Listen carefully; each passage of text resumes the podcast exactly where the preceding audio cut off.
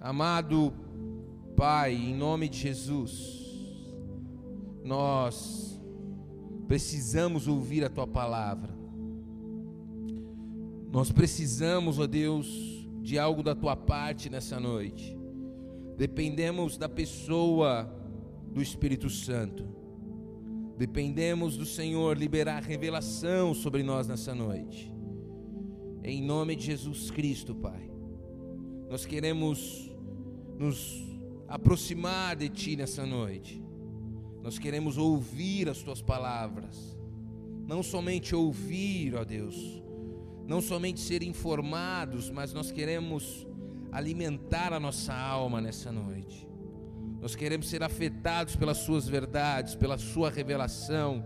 Por isso, Espírito Santo, concentra mais a Tua presença nessa noite e fala aos nossos corações. Que o Senhor venha tirar todo, tudo aquilo que nos impede de ouvir a Tua palavra, tudo aquilo que nos impede de enxergar a realidade que o Senhor nos apresentará nessa noite.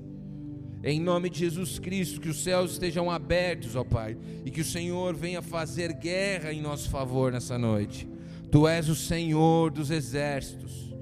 Tu és o Senhor dos exércitos. O Senhor é aquele que quebra a lança e despedaça os escudos e queima os carros no fogo e dá fim à guerra. Se levanta em nosso favor nessa noite, ó Deus, nós te pedimos que em nome de Jesus Cristo, seja na terra como nos céus, e que nós possamos sair daqui marcados pela tua palavra, em nome de Jesus Cristo. Em nome de Jesus, eu te peço, Pai, que o Senhor me dê graça da qual eu dependo, para que eu possa não somente pregar, mas também receber, ó Deus, daquilo que o Senhor vai derramar sobre nós nessa noite. Envia os teus anjos, ó Deus, milícias de anjos, dá ordem aos teus anjos a nosso respeito em nome de Jesus Cristo, que o Senhor seja glorificado e que o Filho receba toda a honra, toda a glória e todo o louvor.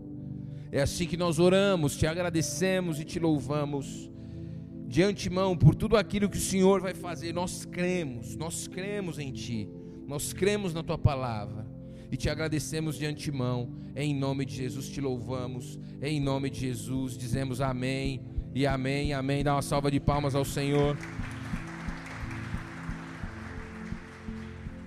Aleluia. Glória a Deus, amados.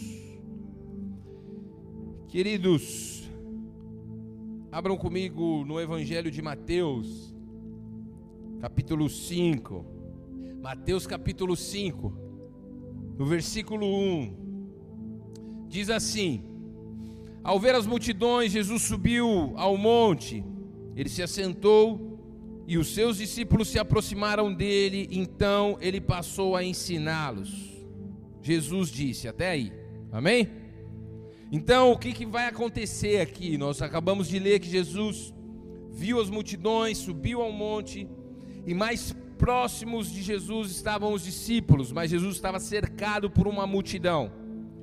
Para que você entenda o que está acontecendo aqui, Jesus ele apareceu, surgiu na cena, curando enfermos, pregando com autoridade, e alguns desconfiavam que Jesus era o filho de Deus, que Deus havia prometido por meio dos profetas que viria, o ungido de Deus. Então, as multidões estavam ali, todas espreitando, esperando com expectativa para ver o que Jesus faria, para ver o que Jesus falaria.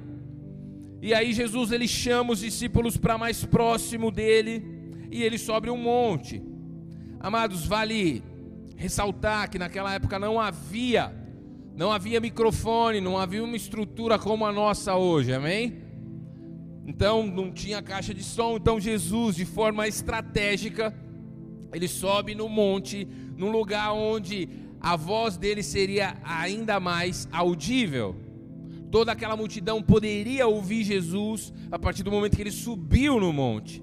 E ali Jesus profere a maior pregação do ministério dele, registrada nas Escrituras.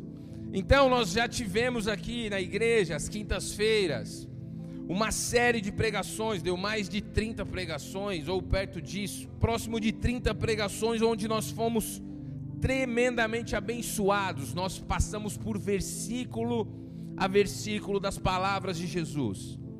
Então, muitos ali, as expectativas deles eram: quando Deus enviar aquele que foi prometido, esse vai resolver todos os nossos problemas. Então era a expectativa daqueles que estavam ouvindo Jesus. E quem eram essas pessoas? E qual era o cenário? Roma estava oprimindo Israel. Então os judeus estavam debaixo do jugo de Roma. Então o que, que o, o centurião romano ele fazia? Ele chegava na casa de um judeu e ele cobrava um imposto absurdo, abusivo. E se o judeu não pagasse, ele iria preso. Isso para o povo de Deus era algo muito revoltante, porque eles foram e eles eram o povo escolhido por Deus. E a situação financeira dos judeus nessa época não era favorável. Então havia muitos pobres, apesar de hoje você ver alguns judeus prósperos e às vezes você acha que todo judeu é rico. E não é bem isso, e nem sempre foi assim. Então esse povo estava ali, estava esperando aquele rei que viria acabar com a opressão de Roma. Então eles, a multidão, muitos da multidão estavam ali falando: "Vamos lá ouvir qual que é o plano desse ungido?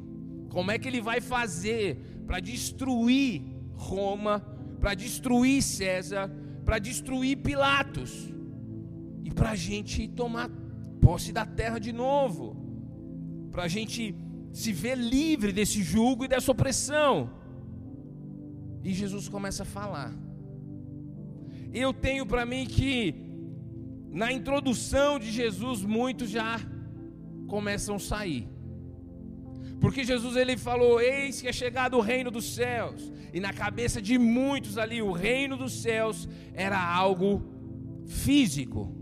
Jesus estava falando de algo espiritual. Então eles achavam que Jesus em algum momento ia dar um golpe. Essa era a real, gente. Essa era a expectativa de alguns deles. Que Jesus em algum momento ele ia fazer uma revolução e tomar o poder de Roma. E Jesus começa a pregação dele. Vamos no versículo 3.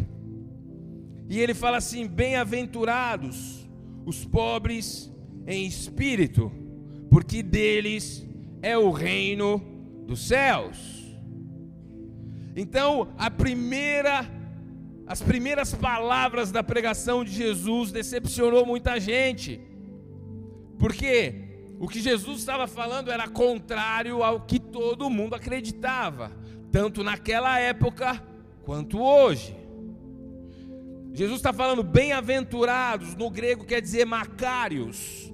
Macários fazia menção ou apontava para a alegria dos deuses.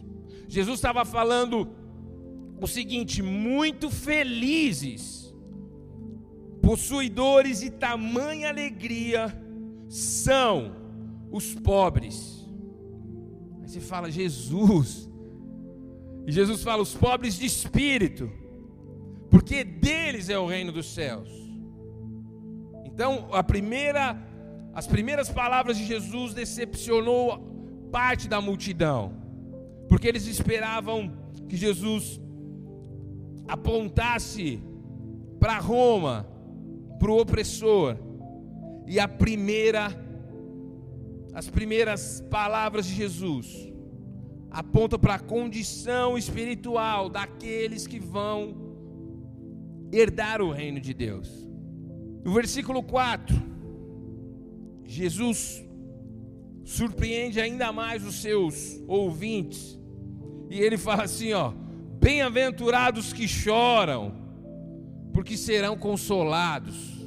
Jesus está falando assim: olha, felizes mesmo, possuidores de grande felicidade, são aqueles que choram. E aí, aqueles que ouviram Jesus falam: Ô Jesus, na, na boa, eu acredito que alguns falou, ó, oh, vou nessa, já ouviu bastante, estou indo embora. Para mim ele não é o Messias. Para alguns, a palavra de Deus fala em João capítulo 1 que Jesus veio para muitos, foi rejeitado por muitos. Eles não creram na, na, nas palavras de Jesus. Então, alguns rejeitaram Jesus por não entender que o reino de Deus se tratava de algo espiritual e eterno. Então Jesus, ele na contramão do mundo, ele fala assim, ó, muitos muito felizes, possuidores de grande alegria são os pobres de espírito. Quem são os pobres de espíritos, amado? Quem são esses? Os pobres de espírito são aqueles que quando olham para si, eles veem pobreza. Eu não consigo perdoar ninguém. Eu não consigo mudar minha condição espiritual. Os pobres de espírito são aqueles que se prostram diante do Senhor e falam: Tem misericórdia de mim, Deus, porque eu não tenho nada. Eu sou pobre, cego e nu na tua presença. Nada do que eu faço pode mudar minha condição. Tem misericórdia de mim. Jesus está falando que essa disposição de coração pertence àqueles que vão herdar o reino de Deus. Então há pessoas que ainda não conseguem enxergar a pobreza. Na verdade, amados, pobres de espírito são todos os seres humanos. Nenhum ser humano é capaz de salvar a si mesmo. Aí você pode pensar, poxa, mas eu sou uma pessoa boa de coração, é porque você ainda não conheceu o seu coração. Somente Deus pode mostrar o teu coração. Lá em Êxodo, Deus fala assim: Ó, eu te conduzi pelo deserto para você conhecer o que havia no seu coração. Você quer saber o que há no seu coração? Passe por uma dificuldade. Passe por uma dificuldade por um tempo maior do que você está acostumado a passar. E você vai ver o que há no seu coração: incredulidade, murmuração, desobediência Pobreza de espírito é algo que todo ser humano carrega consigo desde a queda. Deus fez o homem para viver com ele, para ter comunhão com ele, mas o homem escolheu o pecado e desde então a pobreza de espírito se apoderou de todos os seres humanos. Mas por que Jesus está falando que os pobres de espíritos, só esses vão herdar o reino se todos são pobres? Jesus está falando, aqueles que reconhecem a sua pobreza aqueles que reconhecem a sua pobreza. Aqueles que reconhecem a miséria que há no seu espírito, eles estão diante do Senhor falando: Me ajuda. Me dá a esmola da graça, Senhor. Eu não consigo me firmar na igreja, eu não consigo orar, eu não consigo ler a Bíblia. O que eu consigo e faço muito bem é desobedecer o Senhor tem misericórdia de mim. E Jesus está falando, aqueles que reconhecem a sua pobreza, fala, Senhor, se o Senhor não fizer, se o Senhor não vier, se o Senhor não me socorrer, eu estou perdido. Olha só, que maravilhoso é isso. Jesus fala que aqueles que chegam nessa condição são essas pessoas que vão herdar o reino de Deus. Às vezes nós pensamos que aqueles que vão herdar o reino de Deus são aqueles super espirituais, porque na verdade super espiritual é algo criado pela mente humana, porque não existe ninguém super espiritual. Romanos capítulo 2 e 3 fala que todos pecaram, estão destituídos da glória de Deus. Ou seja, todos são pobres de espírito. Senhor, me ajuda. Senhor, me dobra. Sabe por que me dobra? Jesus, Jesus não, o Pai, Deus, no Velho Testamento, ele chama o povo de Israel um povo de dura cerviz. Cerviz diz respeito a cervical. Eu não sei se você sabe, se a sua cervical endurecer, você não consegue dobrar. Então é isso que Deus está falando, um povo que não se dobra à minha vontade. E assim somos nós. O problema é não entendermos não enxergarmos, não nos darmos conta que isso não diz respeito a uma religião, isso diz respeito ao reino de Deus, isso diz respeito a Jesus Cristo, isso diz respeito a mim e a você, isso diz respeito à verdadeira felicidade, porque, lembrando, ele falou: bem-aventurados, muito felizes, são os pobres de espírito. Amém? Dada essa introdução, vamos para o capítulo, versículo 4. E aí Jesus continua: Bem-aventurados que choram. Gente, se você vê alguém chorando, você começa a ficar preocupado. Você pergunta: o que está acontecendo? Por que, que você está assim? Então, Jesus ele inverte. Jesus ele apresenta a constituição do seu reino. Amém? Capítulos 5, 6 e 7 do Evangelho de Mateus diz respeito à constituição do reino de Deus. Todo reino, todo governo, toda república tem uma constituição. Amém? A República Federativa do Brasil tem uma constituição. Amém? Então, o reino de Deus tem uma constituição. Ah, eu quero fazer parte desse reino, eu faço parte desse reino. Então, olha para Mateus capítulo 5, 6 e 7, que Jesus está estabelecendo a constituição do reino. Amém? E Jesus ele fala: bem-aventurados que choram. Jesus está dando continuidade, porque a partir do momento que você entende e enxerga a sua pobreza de espírito, você chora. Jesus, para os seus discípulos, ele dá uma, uma explicação. Ele fala assim: subiram dois homens para orar. Um homem orava e falava: Senhor, magnífico Deus, amado Pai, eu te dou graças porque eu não sou como esses que pecam contra o Senhor, contra a Sua palavra. Eu dou o dízimo eu faço tudo aquilo que está na lei. E Jesus fala: Esse é o primeiro homem. Aí Jesus fala: O segundo homem, ele subiu um monte, ele se ajoelhou, começou a bater no peito e falar: Tem misericórdia de mim, porque eu desobedeço a tua palavra, porque eu preciso ser transformado, porque eu preciso de algo da parte do Senhor. Me socorre, Deus. E Jesus volta para os discípulos e pergunta: Quem vocês acham que desceu justificado? E Jesus fala: O homem que bateu no peito, que reconheceu as suas misérias. Então Jesus está falando que muitos, muito felizes são os homens e mulheres que reconhecem a pobreza que há no seu espírito. E de forma prática, meu irmão, eu posso te dar alguns exemplos. Se Deus não intervir na sua vida, muitas vezes você não consegue perdoar aquela pessoa que te fez um mal muito grande. A vontade de Deus é que você perdoe aqueles que pecaram contra você. É isso que nós oramos no Pai Nosso: perdoa as nossas dívidas, assim como nós perdoamos aos nossos devedores. A vontade de Deus é essa, mas quando nós, é como se chegasse um pedido da parte do Pai para nós e nós fôssemos lá no nosso espírito falar: cadê o perdão? Não tem. Senhor, eu não tenho. É quando você precisa amar o próximo como a você mesmo. Mas quando você olha para o seu espírito, para a sua alma, para o seu coração, o que se vê é egoísmo.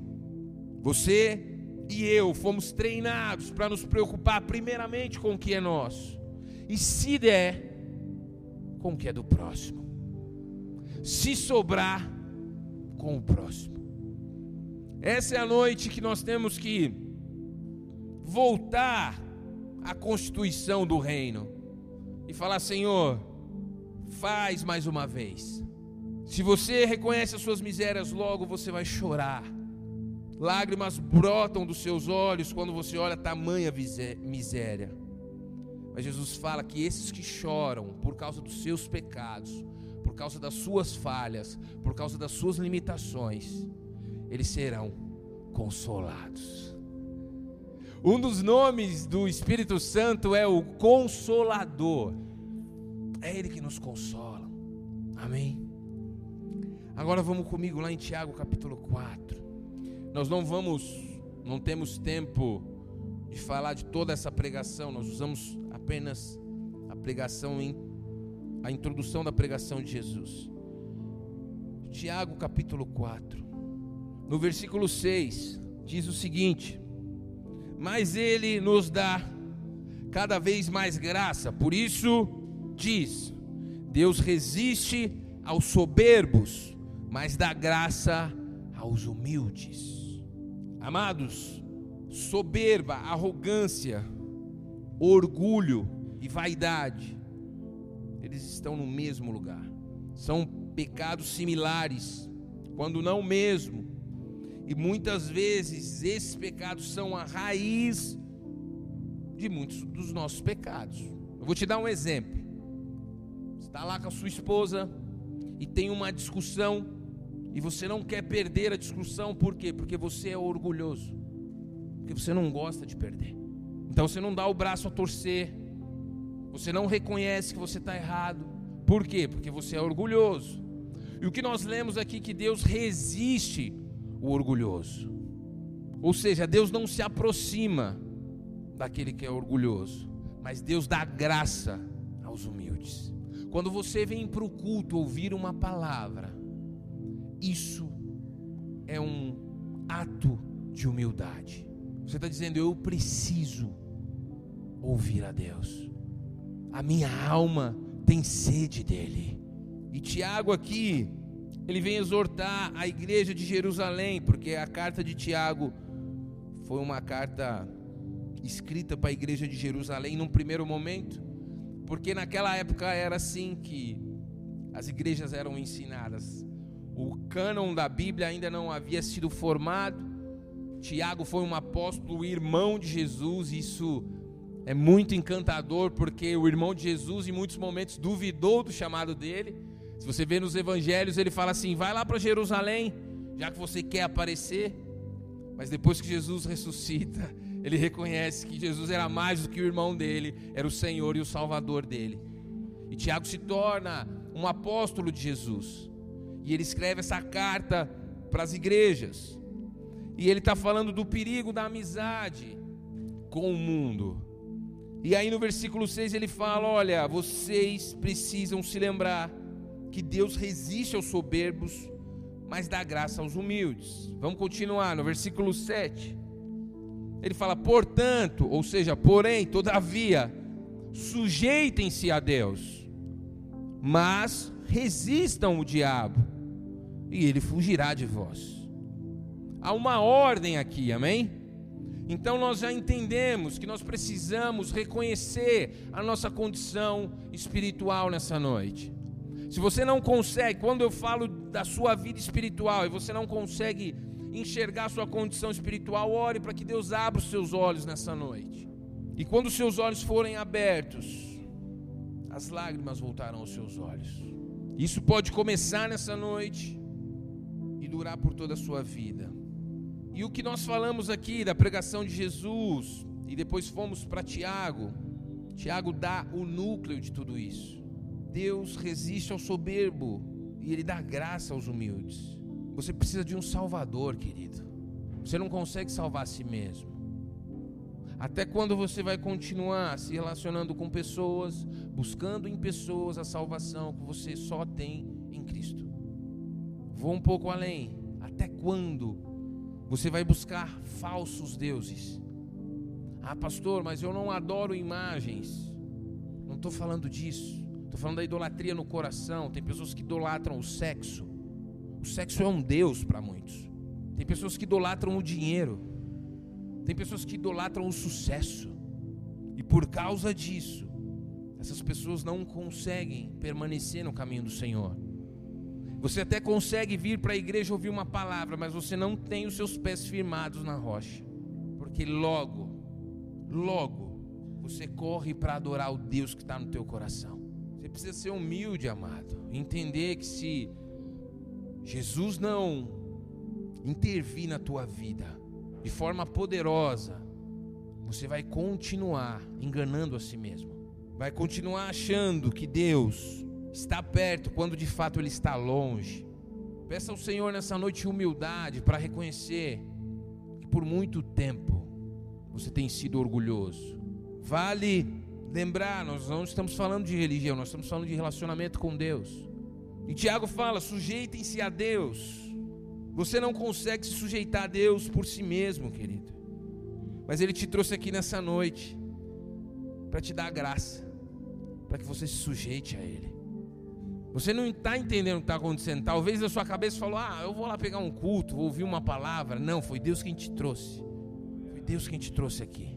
Glória a Deus. Foi o Senhor que nos trouxe aqui. Sujeitem-se a Deus, aí sim podemos resistir o diabo.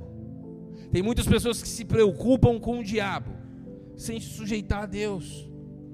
Não, isso aí, pastor, às vezes as pessoas vêm conversar comigo, pastor, não fizeram um trabalho terrível para mim. E às vezes a pessoa se decepciona porque ela acha que eu vou fazer alguma coisa que vai desfazer esse trabalho. Ela se decepciona quando eu começo a falar do Evangelho e falar de Jesus. Porque se você não se sujeita a Deus, não tem como resistir o diabo. Agora, se você está sujeito a Deus, você resiste o diabo e ele foge de você. O diabo ele não tem medo de grito. Amados, lá em Atos fala que dois homens viram o apóstolo Paulo expulsando um demônio. E esses homens acharam legal o que o apóstolo Paulo fez. E aí eles viram um homem possesso e eles falaram: "Vamos fazer igual o apóstolo Paulo". E aí eles foram falar com aquele homem que estava possesso e eles falaram assim: "Em nome de Jesus que Paulo prega, sai desse corpo".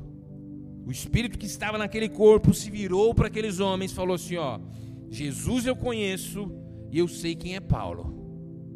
Mas vocês eu não conheço.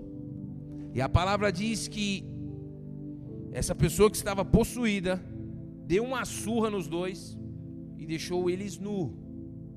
Deixaram nus e eles saíram correndo. Amado, essa história, tudo que está registrado nas Escrituras é para nosso ensino. É Deus falando ao nosso coração. Não adianta eu cantar louvor se eu não tenho uma aliança com Deus. Não adianta eu postar sobre Jesus, eu simpatizar com Jesus, se ele não é o meu Senhor. Satanás não tem medo disso. Na verdade, ele é a prova. Porque você acha que está com Deus, mas na verdade você come na mão dele. Só é possível resistir o diabo e ele fugir de você, se você se sujeitar a Deus. Mas Tiago continua no versículo 8. Ele diz o seguinte: Cheguem perto de Deus e ele se achegará a vocês. Limpem as mãos, pecadores, e vocês que são indecisos, purifiquem o coração, reconheçam a sua miséria, lamentem e chorem, que o riso de vocês se transforme em pranto, e que a alegria de vocês se transforme em tristeza. Humilhem-se diante do Senhor, e Ele os exaltará. Cheguem perto de Deus, Ele se achegará a vocês. Limpem as mãos, pecadores, e vocês que são indecisos. E quanta gente indecisa há aqui nessa noite. Eu quero as bênçãos de Jesus, mas eu não quero ter que obedecer às palavras dele. Eu quero tudo que Jesus tem para mim, dando o mínimo possível do que eu tenho, do que eu sou para Ele indecisos. Hoje nós estamos no vale da decisão, meu irmão. Você não sabe quantos dias você tem ainda. Você sabe se você está no último capítulo da sua história. Ninguém pode afirmar. Nós tivemos, saímos de uma pandemia onde todos nós falamos, Deus, de um dia, de uma semana para outra, eu poderia ter sido recolhido pelo Senhor. Isso veio nos ensinar dentre muitas coisas, o quão frágil é a vida humana. E o que Deus está falando essa noite, e vocês que são indecisos, eu estou falando com pessoas que já caminharam com Deus, pessoas que se batizaram, pessoas que são simpatizantes do Evangelho e que ainda não se decidiram. Não dá para sentar à mesa do Senhor e à mesa dos demônios. Não dá para agradar dois senhores, ou você vai agradar um, ou você vai agradar outro. E vocês que são indecisos, purifiquem o coração. Como o seu coração pode ser purificado nessa noite, meu irmão? Como que essa purificação pode iniciar? Esse processo pode ser iniciado na tua vida nessa noite. Você abrindo o teu coração. Você fala, Jesus, eu me decido nessa noite. O que, que eu tenho que fazer? Ou melhor, Deus ele não quer que você fale algo que não seja verdade no teu coração. Talvez a sua condição nessa noite é: Senhor, eu sou essa pessoa indecisa, eu não consigo me decidir. Me ajuda. Eu não consigo me decidir por, pelo Senhor. Acho maravilhosa a tua história. Quando eu ouço as suas palavras, eu me emociono. Mas quando chega na parte da obediência, eu não consigo obedecer o Senhor. Eu sou essa pessoa indecisa. Faz um milagre na minha vida essa noite. E aí começa o processo de purificação. No versículo 9 ele fala assim: reconheçam a sua miséria. É o que a gente já tinha falado lá, Mateus capítulo 5, versículo 3 pobres de espírito. Lamentem e chorem, que o riso de vocês se transforme em pranto. Por que, que Deus está pedindo para o seu riso se transformar em pranto? Porque Deus quer te dar um sorriso verdadeiro. O Senhor quer tirar esse riso amarelo da sua face. Esse sorriso que é só para esconder uma tristeza que há no teu coração. Mas para que isso aconteça, o choro terá que vir antes. Quando você reconhecer a miséria que há no seu coração, você tem a promessa de Mateus capítulo 5, versículo 4, que você será consolado. E quando você for consolado, querida, o seu sorriso será verdadeiro. Jesus ele falou para os seus discípulos assim: ó, a minha alegria vos dou. Eu não vou dar como o mundo dá. O que, que Jesus está falando? A alegria do mundo ela está pautada em acontecimentos, em situações, em circunstâncias. Mas a minha vai estar em vocês e ninguém vai poder tirá-la de vocês. Então o que Jesus quer tirar hoje é remover esse sorriso falso que você posta nas redes sociais e te dar um sorriso verdadeiro. De alguém que reconheceu as suas misérias, todas as suas limitações, que reconheceu que precisa de um Salvador, que foi alcançado pela graça e que pelo sacrifício de Jesus é aceito pelo Pai e recebe juntamente com isso as promessas que vão se cumprir. É apesar de quem nós somos e sempre será. É por causa do que Jesus fez e sempre será. Reconheça a vossa miséria, lamentem e chore, que o riso de vocês se torne em pranto, que a alegria de vocês se transforma em tristeza. Humilhem-se diante do Senhor e Ele vos exaltará. O que, é humilhar-se diante de Deus? Para terminar a palavra dessa noite, é você reconhecer que você precisa de um Salvador, que todos os esforços que você podia fazer e fez não foram capazes de preencher o vazio que há na sua alma, de salvar você. Humilhem-se diante do Senhor. Senhor, eu não consigo. Eu não consigo firmar os meus pés no seu caminho. Eu não consigo parar na igreja. Eu sempre vou lá, pego uma palavra e saio. Sim, Senhor, eu sou indeciso. Sim, Senhor, o meu sorriso não é verdadeiro. Eu, eu escondo um vazio enorme que há na minha alma, mas eu quero um sorriso verdadeiro. Então hoje eu quero tirar a máscara, Senhor, diante do Senhor e quero te mostrar, Pai, quem de fato eu sou. Deus, Ele nos vê como nós realmente somos. Mas por que Ele pede? Para que nós tiremos a máscara. Porque a partir do momento que nós nos humilhamos diante dele, Senhor, é isso que eu sou. Nós assumimos. E a partir do momento que nós assumimos, nós estamos falando, eu sei que o Senhor tem poder para mudar isso daqui. E a palavra diz que ele fala que ele os exaltará. Sabe como você pode ser exaltado, querido? O Pai olhando para você e vendo Cristo em você. Não existe exaltação maior do que essa. O Pai olhando para você através do sangue de Jesus e ele dizendo: Você é meu filho amado, em quem eu tenho muito prazer. Mas, pastor, eu tenho muitos defeitos, muitas falhas, mas por causa de Jesus, o Pai olha para nós. Amados, existe uma doutrina na palavra de Deus chamada justificação, ou seja, quando nós nos humilhamos diante de Deus, quando nós reconhecemos que precisamos de um Salvador, tudo aquilo que Jesus fez na cruz do Calvário é imputado em nós, nós somos justificados por Ele. Então nós podemos ouvir o que Jesus ouviu. Não, mas pastor, eu não sou igual a Jesus. O Pai sabe.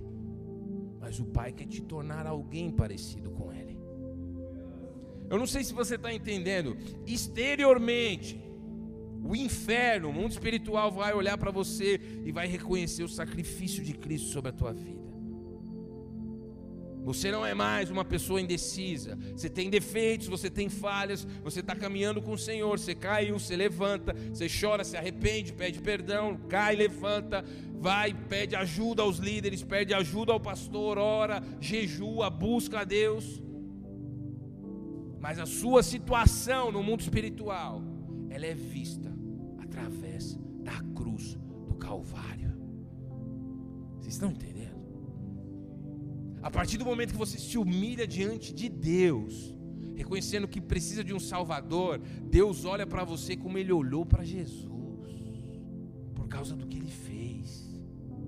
Quando nós entendemos, recebemos essa revelação e somos afetados por essa realidade, você não consegue mais pisar no sangue dele, você não consegue mais zombar da cruz. Você não consegue mais negá-lo e fingir que nada aconteceu. Você pode até, e com certeza você vai negá-lo, porque assim foi com o apóstolo Pedro. Mas quando Pedro negou, uma tristeza tomou conta dele e ele chorou. Aquele homem que falou que não, eu morro por você, Jesus. Na hora que a situação se apresentou, ele negou Jesus mas porque Pedro pertencia a ele. A tristeza de Deus é diferente da tristeza do mundo. A do mundo ela gera depressão, gera morte. A de Deus nos leva ao arrependimento. A tristeza de Deus nos leva ao arrependimento. A tristeza de Deus gera vida. Então, se você está triste por algum pecado que você cometeu, glória a Deus por porque essa é a tristeza que gera vida. Humilhem-se diante do Senhor e Ele os exaltará. É de glória em glória, de vitória em vitória que nós andamos.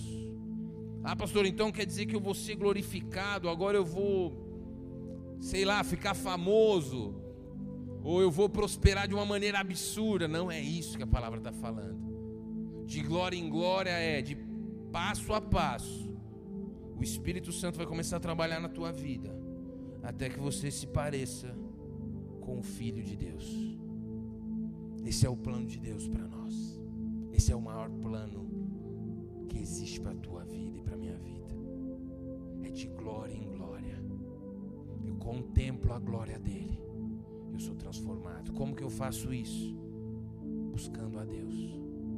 Como você está fazendo hoje mas não se limita somente aos cultos. A partir de hoje você precisa pegar a sua Bíblia, fechar a porta do seu quarto e falar: Jesus, eu estou aqui.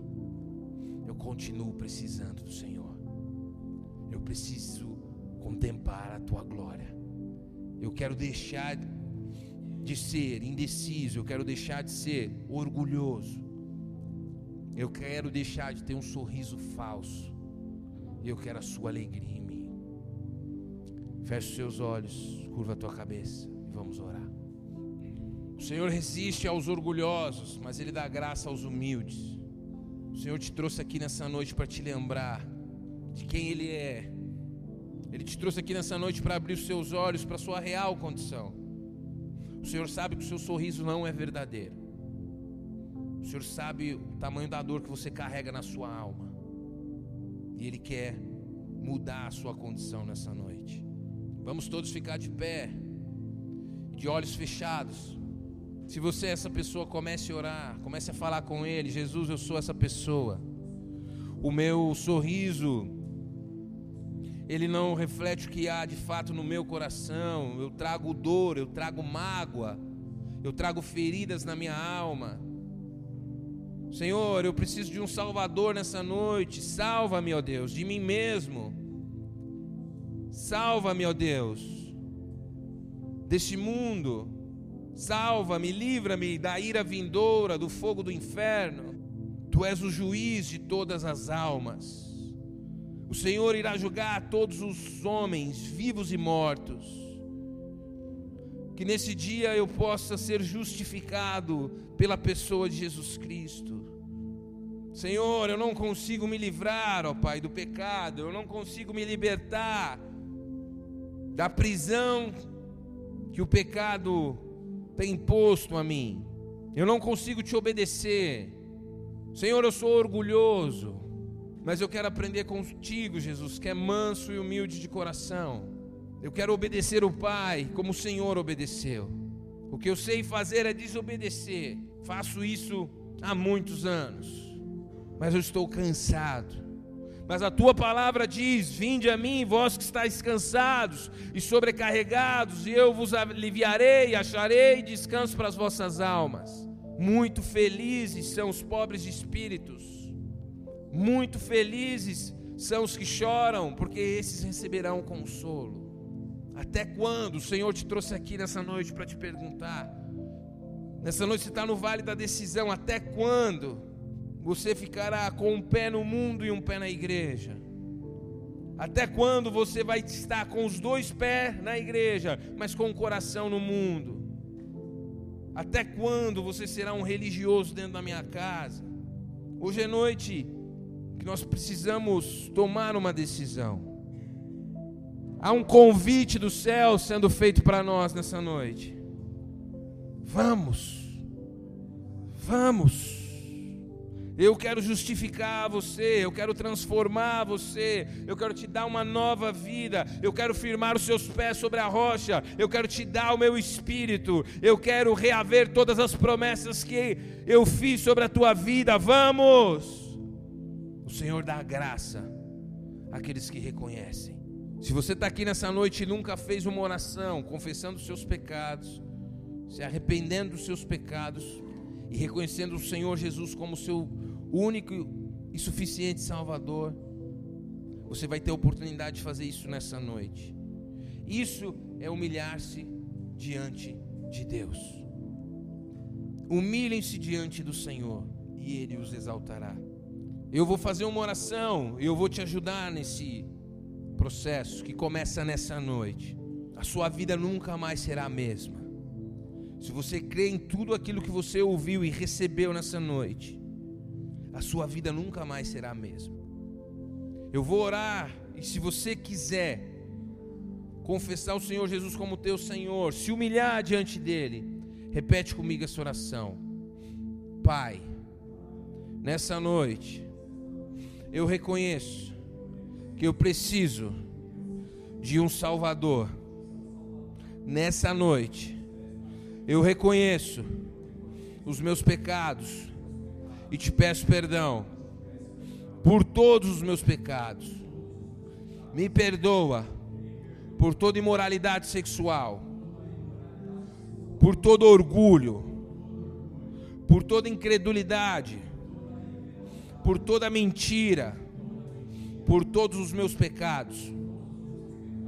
Me perdoa nessa noite eu te peço, em nome de Jesus, me leva ao arrependimento, me tira dessa condição.